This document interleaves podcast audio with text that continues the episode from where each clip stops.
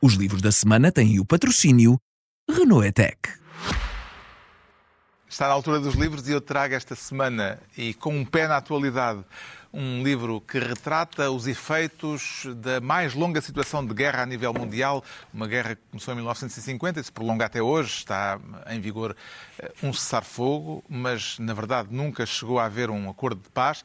Para todos os efeitos, a Península da Coreia vive em estado de guerra e este livro é uma boa radiografia dessa situação.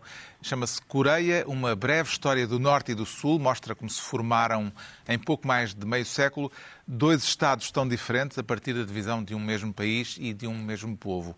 A Sul, o tigre económico, democrático e liberal, capitalista. A Norte, uma ditadura feroz, comunista, num território armado até aos dentes, mas com relatos de grande miséria. O livro compara duas realidades e é particularmente oportuno nesta semana em que tanto se ouviu falar da visita do ditador norte-coreano à Rússia e ao amigo Putin um encontro onde foram trocadas juras de amor eterno e, eh, portanto, quando se sabe também, com partilha de material militar à mistura. Coreia, uma breve história do Norte e do Sul, de Victor Chá e Ramon Pacheco Pardo, edição Ideias de Ler.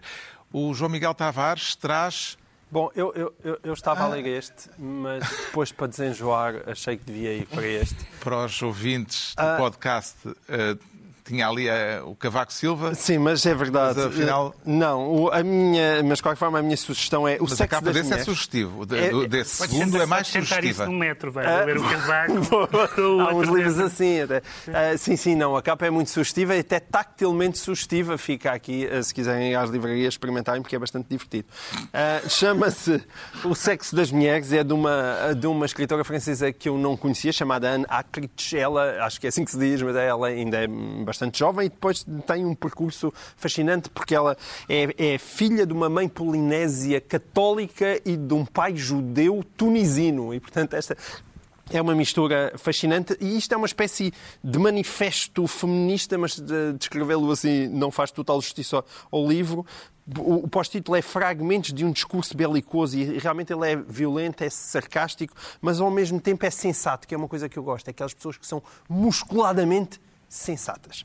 E ela, e, e ela tem isso. Só uma, uma, pequena citação mesmo para terminar, porque também fala dos homens, além das mulheres, diz os homens sentem-se ameaçados. Primeiro foram atacados os violadores, depois os poderosos, e se abrir a caça aos vulgares sacanas, aos pobres tipos, é temer o desaparecimento da espécie. Pronto, fica a sugestão. O sexo das mulheres. O Pedro Mexia traz teatro.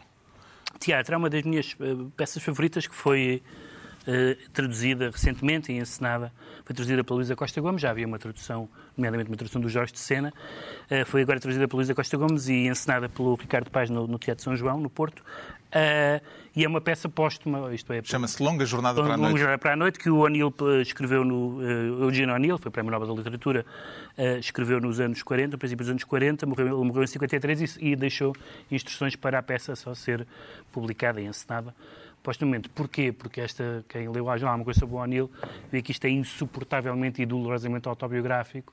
É um retrato da sua família e da doença, o alcoolismo, a luta política, o dinheiro. É quase insuportável e absolutamente magnífico, ainda mais em palco do que no livro, mas para quem não viu, está, o livro foi editado. Fica a peça.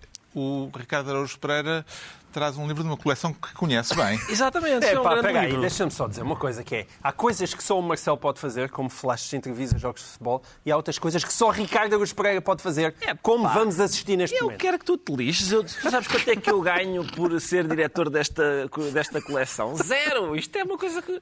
Lá, sabe, olha, sabes quem é que vai ganhar com isto? O público leitor, João Miguel. Muito bem, muito bem. Mas eu quero dizer, o Pacheco Pereira faz a mesma coisa, mas ao menos distribui os livros pelos eu amigos. Eu já te dou um, eu já ah, dou um forreta, pá, vai comprar. Uh, isto é um livro de Machado de Assis, um termo técnico, o grande autor fazer, brasileiro Machado de Assis. Saiu esta semana um podcast muito giro, chamado Coisa que não edifica, não destrói. se quiser, nós vamos embora.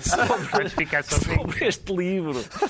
E Isto, é- o isto é- livro isto se tem... calhar pode se caracterizar como autoamiguismo. É, é um A magnífico... tem provedora. um Não, é, magnífico- não tem provedora. pô. Epá, eles Não tem, mas ele tinha muito trabalho. Escrevam à A vontade. partir deste momento. É um magnífico livro humorístico, tem um excelente prefácio do professor Abel Barros Batista, o maior especialista mundial, provavelmente, em Machado de Assis Uma coleção livro. excelentemente editada por... Coleção excelente, está aqui escrito, uma coleção excelentemente editada por este artista. Muito bem. ah, de que todos Só falta dizer tanto. o título. é, São as Memórias póstumas de Brás Cubas. Vejam como o livro é. Uma ca- Porque é escrito por um defunto. O que é que querem mais? Tem os vermes aqui a quem ele dedica, ao primeiro verme que roeu as frias carnes do meu cadáver. Capa de Vera Tavares. Que maravilha. Vejam, vejam olha para isto. A Suíça Altina Olha, agora. para- olha, exatamente. Compra-se muito bem em vários, vários pontos de venda. E assim se conclui mais uma reunião semanal, eh, com vergonhas de uns e falta de vergonha de outros. É. Dois, oito dias à mesma hora ou a qualquer hora em podcast.